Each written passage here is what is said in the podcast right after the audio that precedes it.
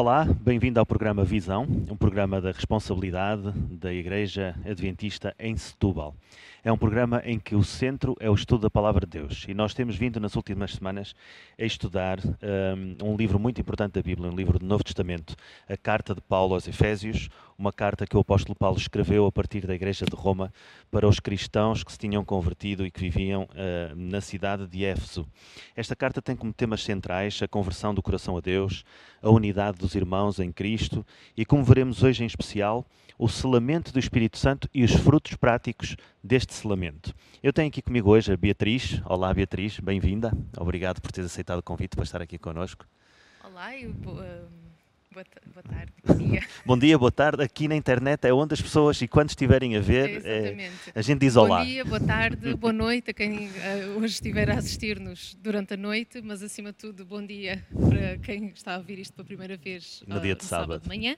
Eu tenho uh, que apresentar a Beatriz, porque é a primeira vez que tu estás aqui no programa, é a não é? primeira vez que estou aqui no programa Visão. Muito bem. Então a Beatriz é coordenadora de projetos da ADRA Portugal, uma, uma organização não governamental de apoio à emergência e a situações de catástrofe a desenvolvimento, cooperação.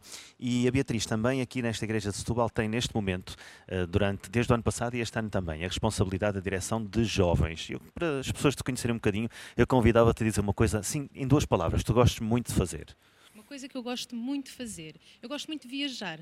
Isto porque eu não sei porque que me veio à cabeça, se alguma vez me perguntassem qual é que é o, um dos melhores sentimentos que se pode ter e eu lembro-me sempre do levantar e aterrar num avião. E isso para mim é uma coisa que eu gosto mesmo muito, nem que seja só por este bocadinho. Então é andar de avião. Também. Ah, se calhar muita gente não concorda contigo. Tive um... uma experiência traumática há pouco tempo. Imagina que alguém está a ver este programa pela primeira vez. Que razão é que tu darias a essa pessoa para vir à Igreja de Setúbal fisicamente? A Igreja de Setúbal, uh, a nível fisicamente, uh, é muito. É uma igreja acolhedora, é uma igreja que tem espaço, tem, pronto, para além dos aspectos práticos todos, tem boas infraestruturas, mas acima de tudo eu queria realçar uh, os departamentos. E como, como dizias, eu estou há dois anos como coordenadora de, de jovens, eu quase que minha profissão, sou, sou coordenadora por natureza, seja no trabalho, seja aqui na, na igreja, mas realço uh, com particular uh, ênfase uh, o, o clube, os nossos, a nossa juventude. Uh, nós oferecemos uma série de atividades, temos sempre programa e, pela graça de Deus, temos visto uh, milagres a acontecer e, e, orações respondidas. E, acima de tudo, é, é algo que, que faz, que, que, é necessário, que sentimos que seja necessário uh, no, fazer, marcar a diferença no dia de hoje para mais junto dos jovens. Temos muitos jovens que passam e, depois, e depois saem, mas nós sabemos, e aquilo também que vamos, que vamos aqui estudar, que é sempre qualquer coisa que fica lá, uma marca boa e que depois certamente podemos aprofundar depois este assunto. Obrigado, e é importante, sabes, que as pessoas saibam quem tu és também, não, não aqui as da nossa igreja que te veem todos os sábados aqui à frente e muitas vezes em atividades, mas aquelas que se calhar nos estão, estão a ver neste espaço pela primeira vez. E como tu disseste, nós vamos ver esta semana e a próxima, vamos estar juntos também, vamos ver dois assuntos importantes, vamos estudar a palavra de Deus com base no, no que Paulo escreveu em Efésios, e eu hoje particularmente gostava de o convidar a refletir sobre um assunto que é muito, muito importante. É um assunto que me interessa muito, por razões que têm a ver com a personalidade, mas também pelas funções que exerce na própria Igreja Adventista, tem a ver com o uso da linguagem. Aquilo que alguns teóricos chamam a pragmática. O Paulo não usa estas palavras desta forma. A pragmática não é o que as palavras significam, nem a forma que tomam numa frase, eh, é para que é que servem e como é que nós as usamos. E, e, nós de facto usamos a linguagem para muitos propósitos, de uma forma adequada a cada propósito. Nós não usamos da mesma forma para todas as circunstâncias. Nós chamamos a este uso recíproco da linguagem que nós vamos fazer aqui hoje o diálogo, eh, que é a comunicação entre pessoas e entre os grupos. Nós dialogamos com pessoas para negociar, nós dialogamos para informar, às vezes para persuadir, para as convencer. Infelizmente, eh, o uso mais típico hoje em dia, ou, ou que, que, está a crescer em, em, em quantidade, digamos assim, muito por causa das redes sociais, pelos meios de comunicação, é uma coisa que os teóricos chamam erística. Isto parece um grande palavrão, mas tem a ver com insulto, com, um, tem a ver com humilhação, com a crítica gratuita, com o julgamento que as pessoas fazem umas uh, sobre as outras, cujo único objetivo é criar conflito em vez de serem palavras e o uso da linguagem que seja para edificar as pessoas. Isto é, é muito presente no nosso mundo hoje e, e Paulo tanto escreveu para os Efésios como escreve para nós hoje. Ele estava preocupado com o uso da linguagem e o efeito que a linguagem tem na unidade dos cristãos, daquela igreja de Éfeso, por um lado, e por outro lado, na revelação do caráter das pessoas. E nós vamos hoje, particularmente, ver o que é que Paulo diz, diz sobre este assunto, e vamos estudar o capítulo 4 de Efésios, e particularmente os versículos 17 eh, até 32. E eu desafio-te a fazermos o seguinte: mais importante do que eu possa dizer e do que tu possas dizer é que a Bíblia fale. E eu proponho que nós uh, leiamos cada um dos, dos, dos, pequenos excertos e que possamos comentar aquilo que eles dizem. Pode ser assim? Sim, sim. Tu vais comentar o primeiro excerto, eu vou lê-lo aqui, Efésios 4, versículos 17 até 19. E diz assim: por, eu vou ler, sempre que eu a ler, vou ler o, o, livro, a edição do livro, que é mais fácil para acompanhar a leitura com as então pessoas que estão em casa. Em sintonia, tu também trouxeste também o, livro. o livro. Então, olha, foi abençoado. Por isso quero avisar-vos, em nome do Senhor, que não andem mais como os gentios que deambulam em pensamentos ilusórios. Os seus entendimentos estão obscurecidos, a sua ignorância das coisas espirituais e a sua insensibilidade à voz divina afastou-os da vida de Deus. Tendo feito calar a voz das suas consciências, entregaram-se a tudo o que é imoralidade, procurando com avidez satisfazer os seus desejos corruptos. As palavras são fortes, mas pelo menos nesta versão são um bocadinho mais, mais leves do que em algumas versões mais próximas da, da linguagem de, de Paulo original. Mas nós vemos aqui uma escada de moralidade que tenha um sentido descendente, tenha um percurso descendente. Paulo diz que os gentios vivem e depois do pensamento passa para os sentidos, dos sentidos passa para a ação. Que caminho é este? O que é que tu nos podes dizer sobre estes primeiros versículos? Eh, estes primeiros versículos de, de, Efésios, a partir do capítulo, eh, do capítulo 4, eh, versículos 17 ao 19, que foi este que, foi que, que tu tiveste a ler, um, eles no fundo vêm, é, vêm mostrar exatamente aquilo que tu disseste, é a espiral decadente do pecado, que é exatamente assim que ela é posta até pela própria lição. Uh, e no, no fundo era assim que, que Paulo sentia que os cristãos de Éfeso estavam, eles estavam naquela situação de uma espiritualidade endurecida, que estavam alienados de Deus e estavam a ficar. Uh, não, não estavam a ir ao encontro daquilo que era o ideal uh, cristão, uh, de acordo com, com aquilo que Paulo nos traz. E eu acho também muito interessante, porque depois, como nós ainda vamos ver, é que é sempre feito um paralelo entre aquilo que, com esta espiral decadente, e aquilo que é o ideal. Aqui há um ponto muito curioso que eu, que eu, também vi aqui nestes versículos e que eu penso que, que também concordarás, que é a preocupação que Paulo tem, uh, e, e, Paulo realmente, eu, não, eu às vezes imagino, gosto de imaginar e acho que não nos faz mal nenhum, imaginar os escritores bíblicos a escrever no seu contexto. E Paulo tinha tempo, quer dizer, os, uma pessoa que está, uh, presa, presa que está em Roma, ele não era propriamente alguém que tinha que escrever uma mensagem no WhatsApp rapidamente e, e, e enviar num, num, percurso qualquer de autocarro. Não era isso que se passava. Nós hoje comunicamos assim, mas não era isso que se passava. E nota-se que cada palavra é medida e é pensada. Nós vemos aqui que todo o mal começa no pensamento. Paulo depois faz um apelo à audição aquilo que nós não conseguimos, as pessoas deixam de conseguir por causa dos meus pensamentos, dos maus pensamentos, ouvir a Deus. E depois dos sentidos é que vem para a ação. No que é que as pessoas se tornam quando embrutecem? A palavra embrutecer está em algumas versões. Embrutecido é uma palavra muito forte. Um, e realmente nós vemos que tudo começa na, na, sede da nossa vontade, que é, que é o nosso pensamento, pensamento sem dúvida nenhuma. Queres acrescentar alguma coisa sobre este assunto? Não, não, concordo, concordo perfeitamente com estas fases e até nos ajuda também a perceber a própria forma como, como, como as nossas ações depois uh, se traduzem, de onde é que elas começam qual, e qual é, quais são os caminhos, porque saber também como é que nós raciocinamos e nos leva à ação, qual é o caminho que leva à ação, também acaba por eh, nos colocar nessa. Hum, acaba por, por nos fazer a nós refletir sobre as nossas, as nossas ações.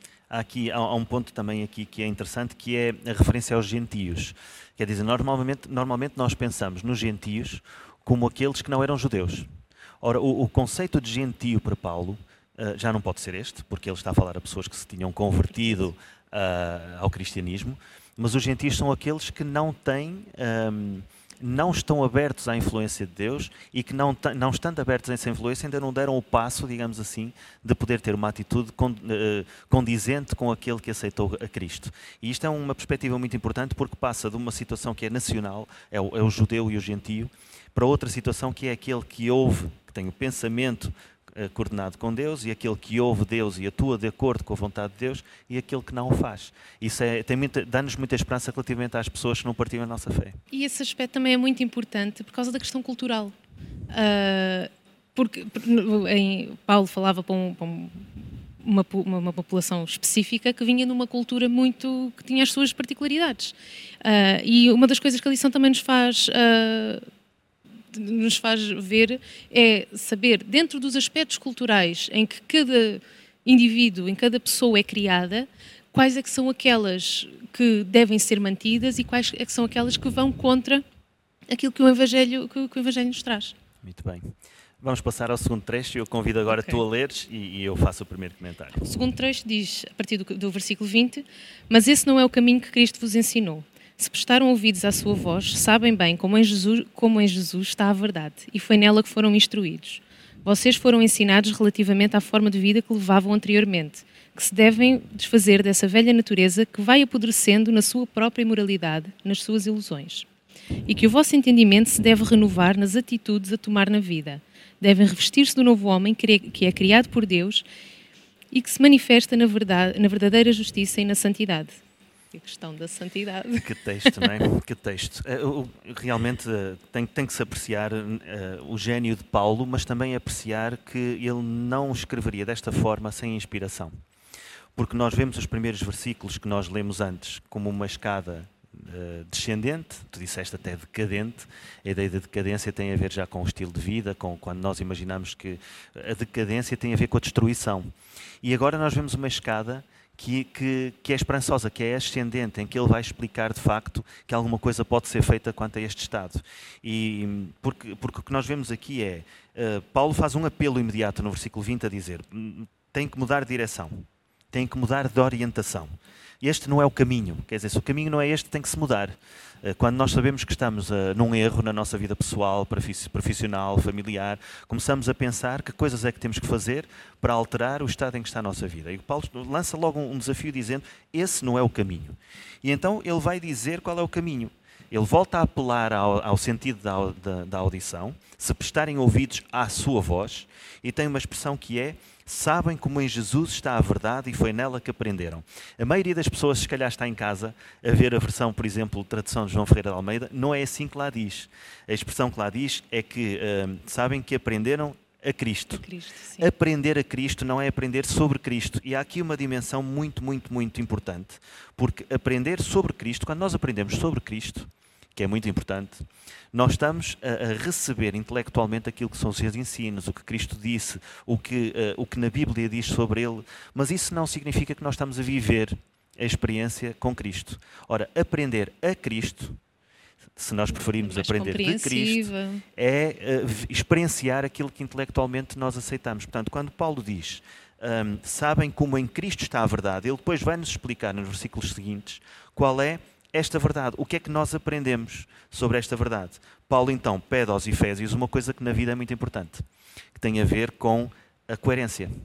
A coerência. Aquilo que vocês ouviram dizer e que disseram que aceitaram na, nossa vida, na vossa vida, na nossa vida, porque ele está a falar para nós, tem que ser expresso nesta escada. Os, os gentios desceram, mas vocês agora têm que subir. Então ele vai dizer que esta escada é primeiro conhecer Cristo, ser ensinado por Cristo, eu estou a parafrasear de uma forma muito simples. Conhecer Cristo, ser ensinado por Cristo, abandonar o erro, renovar o entendimento, mudar os comportamentos e então finalmente revestir-se do novo homem que é justo e santo. Eu, se calhar, eu vou resumir isto, que eu sei que os nossos amigos da técnica gostam de fazer um reel, e vai um, um, um pequenino certo um para o reel. Soundbite. Exatamente, um soundbite. Então o processo de ascender aquilo que é o novo homem é conhecer Cristo, ser ensinado, abandonar o erro, renovar o entendimento, mudar os comportamentos e então o novo homem é justo e santo. e no fundo isto depois vai dar. Aqui, Novo homem e nova mulher. Portanto, nós dizemos. ser inclusivos, não. Mas eu só sobre este excerto, uh, eu só realçava que primeiro quando Paulo começa a falar, quando ele fala desde o início, ele não está a, a expressar uma opinião. Aquilo não é a opinião dele. Muitas vezes nós somos cheios de achismos daquilo que, deve ser e muitas vezes as nossas, tomamos as nossas próprias interpretações como verdades absolutas. Mas Paulo é, é, é importante dizer que Paulo não está a exprimir uma, uma opinião pessoal. Uh, e depois, esta questão de, de todos estes passos vão remeter-nos também para a questão que, que, que, também nos é trazida, que é a mudança das vestes. E esta, este exemplo, nos dias de hoje, é muito frio. Eu sinto que é muito frívolo, porque nós mudamos de roupa com a maior das facilidades. Uh, mas trazer, trazer este, esta, esta imagem visual. É diretamente, porque diz revestivos e então nós fazemos a interpretação das, das vestes. vestes e existe, existem estudos de, inteiros sobre tudo o que acontece sobre o vestuário uh, na Bíblia. Sim, exatamente. Uh, mas aqui, uh, e todos esses passinhos que, que estavas a, a, referir, que no fundo é, é quase como o, a sequência que se utiliza quando se muda quando se tira e põe uma roupa nova. E naquela altura, para os cristãos em Éfeso fazia muito mais sentido, na medida em que ter, eles não tinham roupa como nós temos hoje. ter uma muda de roupa para muito tempo era, era normal. Ter várias mudas de roupa era só das classes mais, uh, mais e, altas. E com propósitos. Com Exatamente, propósitos. e depois tinham a roupa de, de, de, das cerimónias, tinham roupas para ocasiões, mas nunca era. Pronto, não podemos aplicá-las, aplicar uh, esta questão das vestes como nós trocamos no dia de hoje. Mas no fundo também é uma, uma metáfora que nos leva uh, um pouco àquilo que, que Paulo queria, queria transmitir aos uh, aos Efésios e, e hoje ao, ao, aos dias de hoje. E tu fazes a referência que na Bíblia as vestes são muito importantes e é verdade, nós temos vestes cerimoniais explicadas ao pormenor, principalmente no âmbito, no, no contexto do santuário, mas também é verdade quando nós vamos ao livro uh, de, de, de Apocalipse, nós vemos que de facto este novo homem é revestido por umas vestes que não são suas. A justiça de Cristo confere ao homem essa, essas vestes com as quais ele aparece como novo. E por isso é que a, a questão central com que Paulo começa tem precisamente a ver por, com, com isso. Sabem como em Jesus está a verdade. A verdade não está em nós, no que nós pensamos, no que nós fazemos, do que nos dizem. Está em Jesus. A verdade é uma pessoa. E é essa pessoa que nos pode revestir de uma nova natureza, abandonando, como tu disseste. Aliás, nós vamos ver isso a seguir e já vimos. Uh, Paulo está sempre a contrapor o como era e como tem que passar a ser em Jesus. Essa é a grande preocupação de Paulo, é este contraponto. Bom, passemos a um novo trecho que agora vai do versículo 25 até ao versículo 29. E diz assim: Por isso deixem a mentira e falem a verdade uns com os outros, porque somos membros de um só corpo. Não pequem, deixando que a ira vos domine. Antes que o dia acabe, coloquem um fim à vossa irritação. Não deem ocasião para que o diabo encontre meio de vos fazer cair aquele que roubava ou explorava fraudulentamente, pare com isso de uma vez. Trabalhe e ganhe a vida pelos seus próprios meios honestamente, de forma até a poder ajudar outros menos favorecidos. Não saia da vossa boca nenhuma palavra suja, que tudo o que for dito sirva de ajuda e encorajamento para aqueles que vos ouvem. Bom, de facto, o homem e a mulher renovados, com as vestes novas, uh, mudam as suas atitudes. O que é que tu gostavas de destacar entre todos estes versos? Está aqui uma grande mudança de atitudes. Há aqui o tal, contra, o, o tal contraponto. Deixem de fazer assim, passem a fazer assim. Não sei se queres comentar tudo ou queres encontrar um ou outro mais significativos eu, uh, numa forma geral, uh, e esquematizando, porque eu trabalho muito com, com esquemas com visuais, com projetos, mas pronto, eu sou muito visual nestas coisas, eu não consigo, por exemplo, estudar sem, sem escrever ao lado. Uh, portanto, eu, e até, até deixo esse, esse desafio, quem está em casa, de pegar no texto e fazer a lista das coisas más e a lista das coisas boas e colocá-las em contraponto, porque muitas vezes nós vermos estas coisas ali à frente fazem-nos ter outra, outra perspectiva. E depois de todas estas questões, acho que há uma, uma, uma particularidade aqui entre a questão, por exemplo, em quando se fala da cólera e da, da ira. ira. Uh, e a cólera, a cor, uh, aprendi que a cólera é uma coisa momentânea e que a ira é uma coisa que pode permanecer. Mas a ira que Paulo aqui fala não é a ira do, do pecado mortal. Nem é da ira de Deus, que também é outro, um outro tema. Outro assunto. É, é uma ira em que é falado como uh, uma justa indignação. Eu gostei deste. De, achei, encontrei esta, esta expressão e achei interessante que quando se fala aqui da ira é uma justa indignação. Mas, na visão de, de um ser destes, deste filho da luz, destes filhos e filhas de luz, de luz que, que devem nascer de, de, Jesus, em Jesus, uh, esta ira tem é uma ira sem ressentimento pessoal, é uma ira sem vingança e, é uma per, e sem perda de domínio próprio. E que, no, e que só vira ira, pecado, pecado capital, pecado mortal, quando se abusa desta indignação. Porque muitas vezes esta indignação quase que serve como motor de ação. E, e, e, no, e, é o que foi um dos pontos que, que a mim me, desta passagem que me deram que me deram mais me disseram alguma coisa porque eu muitas vezes pronto também por, por, uma questão pessoal e pronto é a primeira vez que aqui estou e que para quem não me conhece eu às vezes sinto que sou movida na raiva das coisas e das situações e dos problemas que tenho para resolver e com, tanta, com tantas coisas a acontecer é, é aquilo que é o meu combustível. Uhum. Uh, e o Paulo pede. Esta ira é uma ira saudável que, que, que faz com que seja um combustível, que, que nos torne combustíveis para partilhar a mensagem e para refletir Jesus, no fundo. É estarmos irados contra todas as coisas más que ele falou anteriormente. Sim, um, olha, eu, nós não combinamos o que é que íamos, cada um de nós ia dizer, não tivemos nenhum momento de preparação e, portanto, eu tinha alguma expectativa que tu não usasses o mesmo ponto que eu queria destacar. Mas é porque é assim, é porque tem que ser. E realmente esse para mim é um ponto também muito importante. Se nós formos, por exemplo, à versão da João Ferreira de Almeida, o que nos diz uh, esse texto um, específico é, ora dá-me só um minuto, versículo 26 diz assim: Irai-vos e não pequeis. A versão que eu li e que tu acabaste de comentar diz: Não pequem, deixando que a ira vos domine. Eu gosto muito desta, desta visão pelo seguinte: a ira, de facto, tu disseste que uh, tem justificação. Muitas vezes nós não, não podemos comparar-nos à ira divina. Aliás, devemos ter esta, esta capacidade de distinguir aquilo que são os nossos sentimentos, as nossas emoções e aquilo que é, é o entristecimento pelo próprio pecado, pelo erro. Isso é que, com isso é que devemos ficar irados e não baseado naquilo que é o nosso sentimento a nossa personalidade. Uh, e irados, em primeiro lugar, com a nossa própria insuficiência. E só um apontamento é que uh, é feita a separação entre a ira e o pecado. Sim, sim, sim. E... Mas eu, o que eu queria relevar é mesmo esta, esta, esta noção de que a ira, não deixando que a ira vos domine.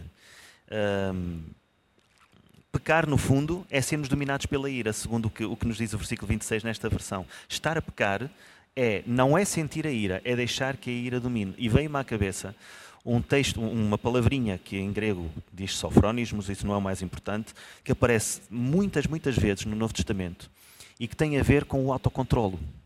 Portanto, nem, nem sei como é que devemos traduzir. Às vezes está traduzida por autodomínio, outras vezes está domínio próprio, outras vezes está temperança. Mas tem acima de tudo a ver com uma situação muito simples, que é contenção.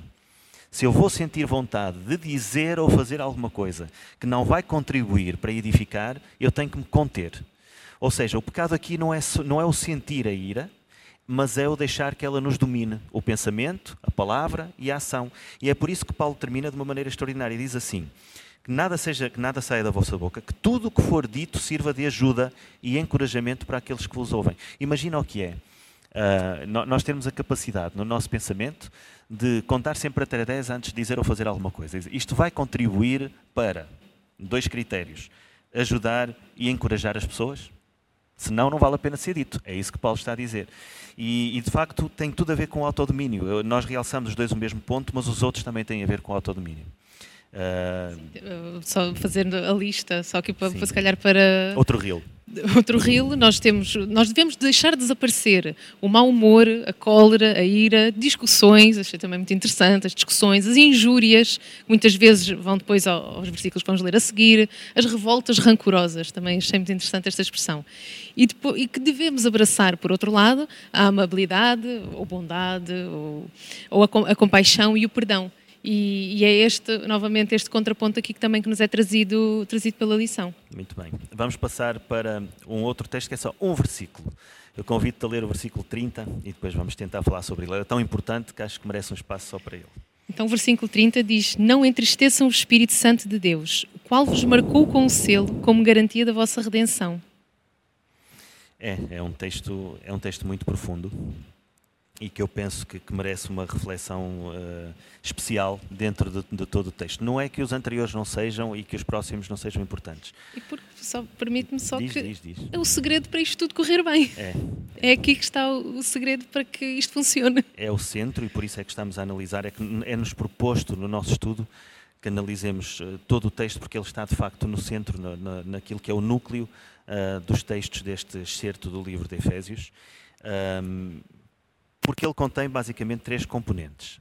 No manual que nós ambos estudamos para chegar aqui são propostos principalmente dois, mas eu vou-me permitir aqui que nós possamos discutir um terceiro que eu penso que também é importante. O primeiro ah, é um aviso muito sério. Portanto, Paulo está a fazer um aviso e aqui mudou eh, alguma da contundência, digamos assim. Quando nós lemos o texto seguido, é muito importante ler os textos seguidos. Existe alguma contundência no modo como ele está a falar e há aqui como se fosse uma, uma mudança de estilo até na escrita, de maneira a dizer o que eu vou dizer agora eh, é um aviso, mas é um aviso quase pungente, é quase com um apelo ao nosso coração, porque a palavra usada é uma palavra que tem muito a ver com o sentimento. Quer dizer, eu, eu, se nós estamos numa. Se tu és minha chefe, num qualquer trabalho, a tua preocupação principal não é se eu estou entristecido ou não. Uh, e vice-versa. Eu, eu, quando faço alguma coisa para alguém que é meu superior, a minha primeira preocupação não é que ele se alegre, é se eu cumpri com aquilo que deveria fazer.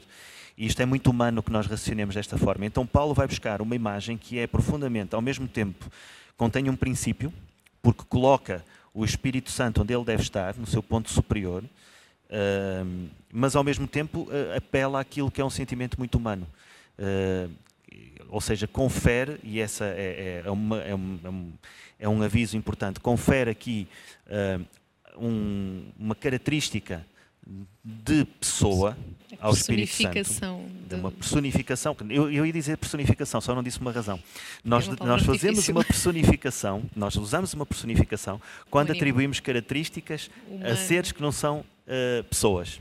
E aqui o ser humano é uma pessoa. Portanto, há aqui uma pessoalização. O que Paulo está a dizer é: vocês têm uma pessoa a quem podem entristecer com este tipo de atitude.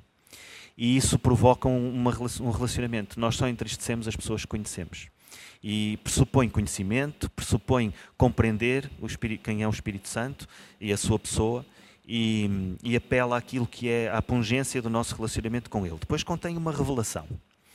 E essa revelação é que diz que nós estamos marcados com um selo.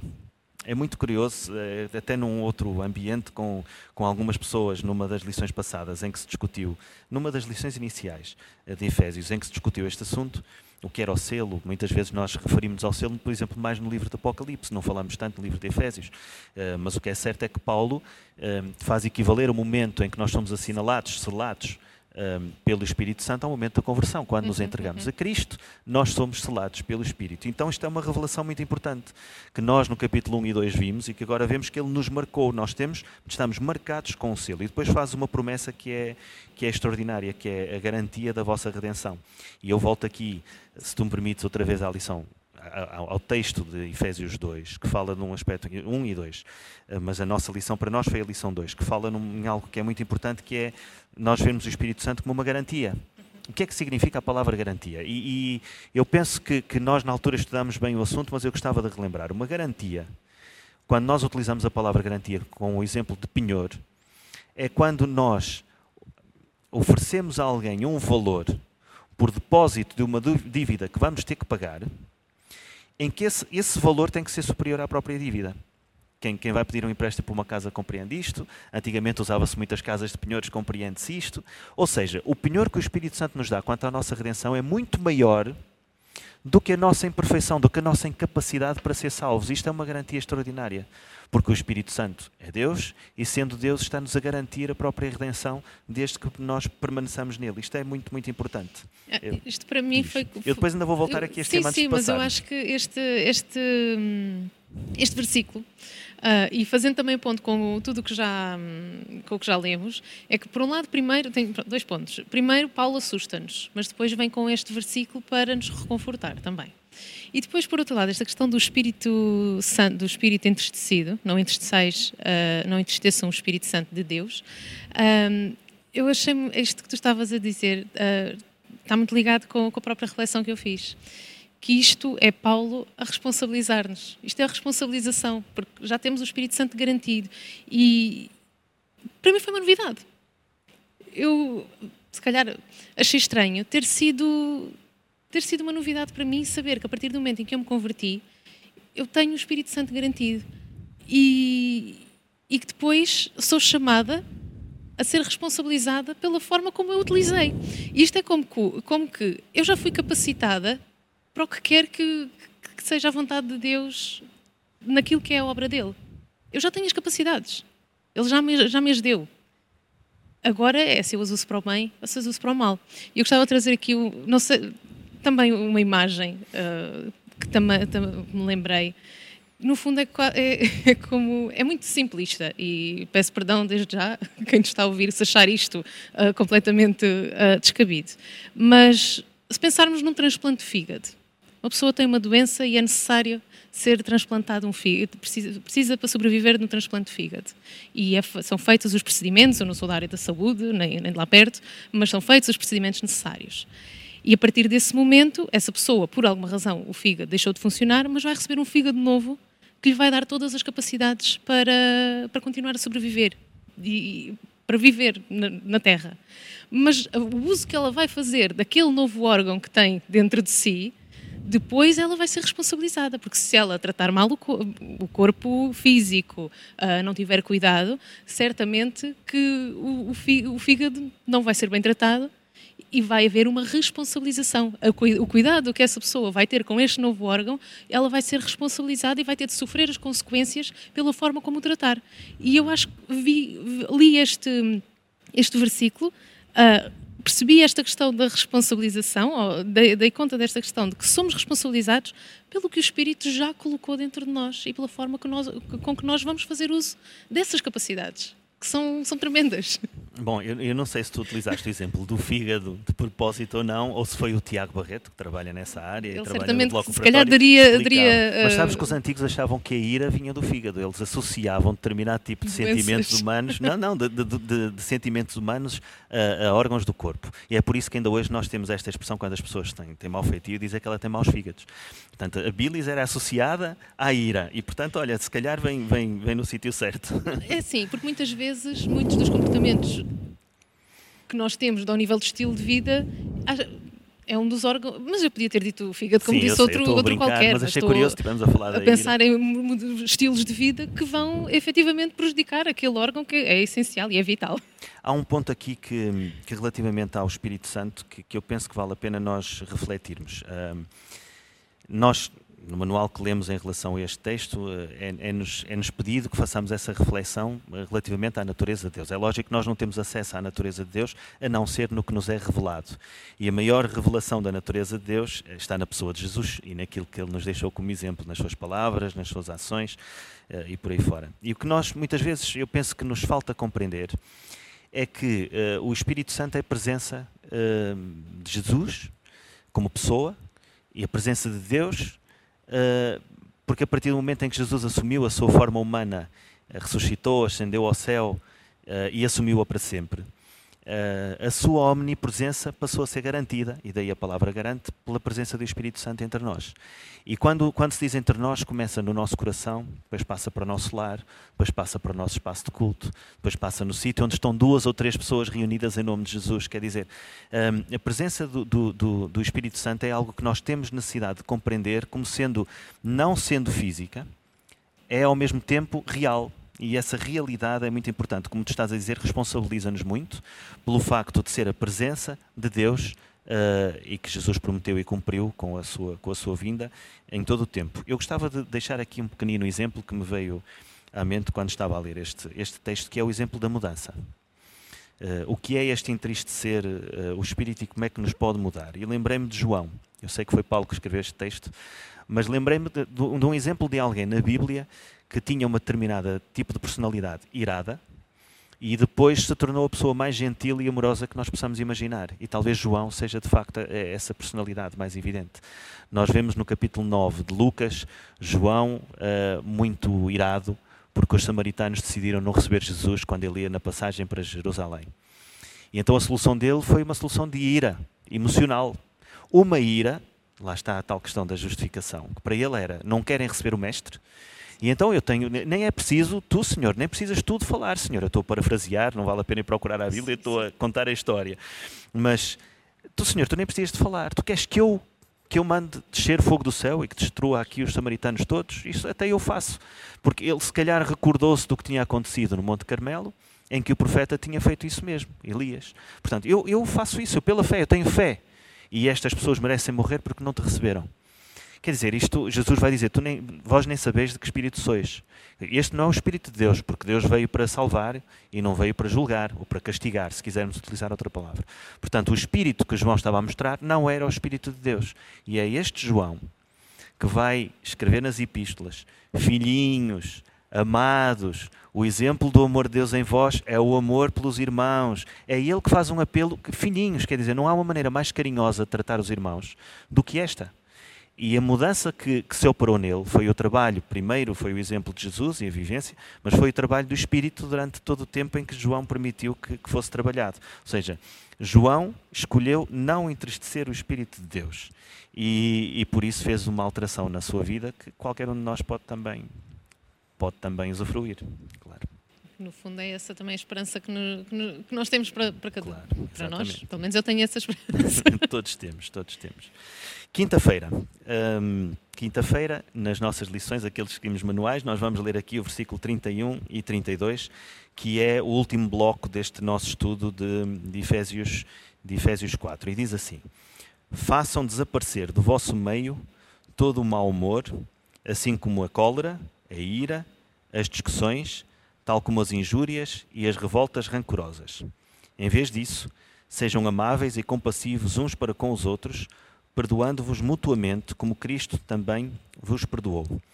Nós vemos que, que Paulo vem uh, de um texto anterior em que está a falar da garantia da redenção, e quando fala em redenção, no fundo ele está aqui a querer nos dizer como é que devemos viver até ao momento em que nos encontrarmos finalmente com Cristo, em que, em que, em que seremos redimidos fisicamente e libertos da nossa natureza carnal e, e, e levados para o sítio que Jesus está a preparar. Portanto, com este selo de garantia, como é que nós vivemos até lá, Beatriz? Essa é que é a pergunta final que eu deixo aqui. Eu acho, acho também aqui interessante que uh, como é que nós vivemos até lá? É esta união. Uh, falaste várias vezes dos vários passos, de, começa no pensamento e depois as coisas vão maquinando, vão maquinando até se tornarem atitudes e no fundo estas atitudes vão sempre se refletir num coletivo. Nunca vai ficar um, restrito ao nosso nível individual. Eu nunca vou ser rancorosa só eu sozinha, sem ninguém. Se eu tiver algum tipo de rancor, eu tenho sempre para com alguém. Uh, e este, estes últimos dois versículos fazem, no, novamente, temos o paralelo entre não sejam assim, em vez disso, sejam, tenham estas três características, as três características, sejam bondosos, sejam compassivos, perdoem-se uns aos outros. Porque, no fundo, é este o desafio que nos é deixado neste mundo enquanto Cristo voltar. É como é que nós vivemos na Terra uns com os outros, como é que nós conseguimos sobreviver no meio do mundo, como Paulo descrevia, não sejam como os gentios que são assim, uh, que têm estes defeitos assim, e que é a realidade, uh,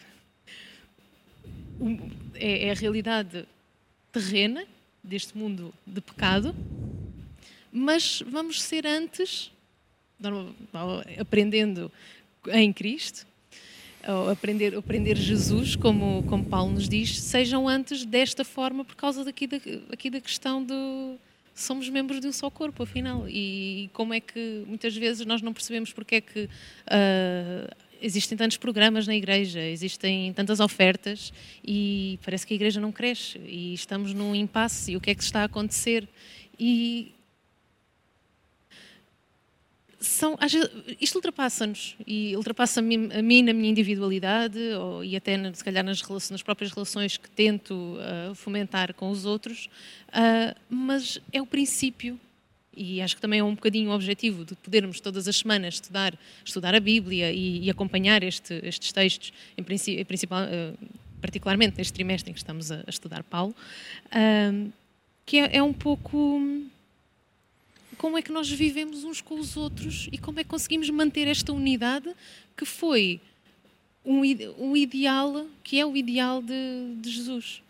Há um ponto que eu concordo com tudo o que disseste, claro, mas uh, há um ponto aqui que me faz uh, realçar, é que nós dizemos sempre, e muito bem, que a justiça nos é imputada uh, por, por Cristo, que Deus pode fazer em nós, Paulo também tem esta expressão de que Deus pode fazer o querer e o efetuar no nosso coração, mas aqui depois de todo o discurso relativamente aos contrapontos, como é que era e como é que é, e que nós devemos fazer a vontade de Deus e a capacidade que Deus tem de nos renovar, Paulo não diz uh, peçam para Deus fazer desaparecer. Eu achei este ponto muito importante. Ele não diz peçam a Deus para fazer desaparecer, não, ele diz façam desaparecer do vosso meio todo o mau humor. Noutra, noutra versão diz toda a amargura, a cólera por aí fora, uh, sejam tiradas de entre vós. Ou seja, há aqui um apelo de dizer agora cumpram, vocês sabem o que é que têm que deixar de fazer, mas têm que agir para deixar de ser assim. E nós realmente estavas a dizer que Deus não pode trabalhar, um, ou Deus não trabalha da forma como muitas vezes nós esperamos, e o, o, problema é mesmo esse: é que muitas vezes nós não estamos a fazer o suficiente para retirar da nossa vida aquilo que devemos tirar para, para ter os frutos que Deus nos pede para ter.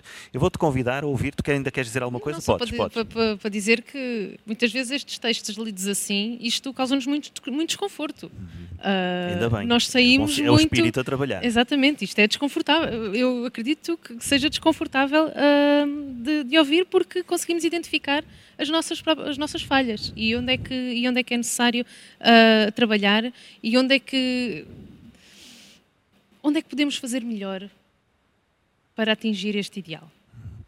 Nós falamos uh, esta semana muito relativamente, principalmente à linguagem, à forma que devemos utilizar a linguagem para, uh, para edificação, para, uhum. para, construir, o que devemos eliminar na forma como nos tratamos e como deve ser. Eu ia-te convidar e a todos aqueles que nos estão a ouvir em casa para eu poder terminar com uma pequenina citação que está no livro Aos Pés de Cristo, ou Caminho para a Esperança, escrito por Ellen White, que diz assim: Quando Cristo habita no coração, toda a natureza é transformada. O Espírito de Cristo, o seu amor, suaviza o coração, subjuga a alma e leva os pensamentos e desejos para Deus e para o céu. Eu gosto muito desta citação, acho que é uma boa forma de terminar, lembrando-nos como é que podemos fazer tudo isto que Paulo nos apela a fazer. E obrigado por ter estado aqui, vamos estar juntos para a semana outra vez. Obrigada e assim que nos viu um, a partir do programa Visão, muito obrigado por ter estado connosco, marcamos encontro para a próxima semana e que Deus possa estar consigo.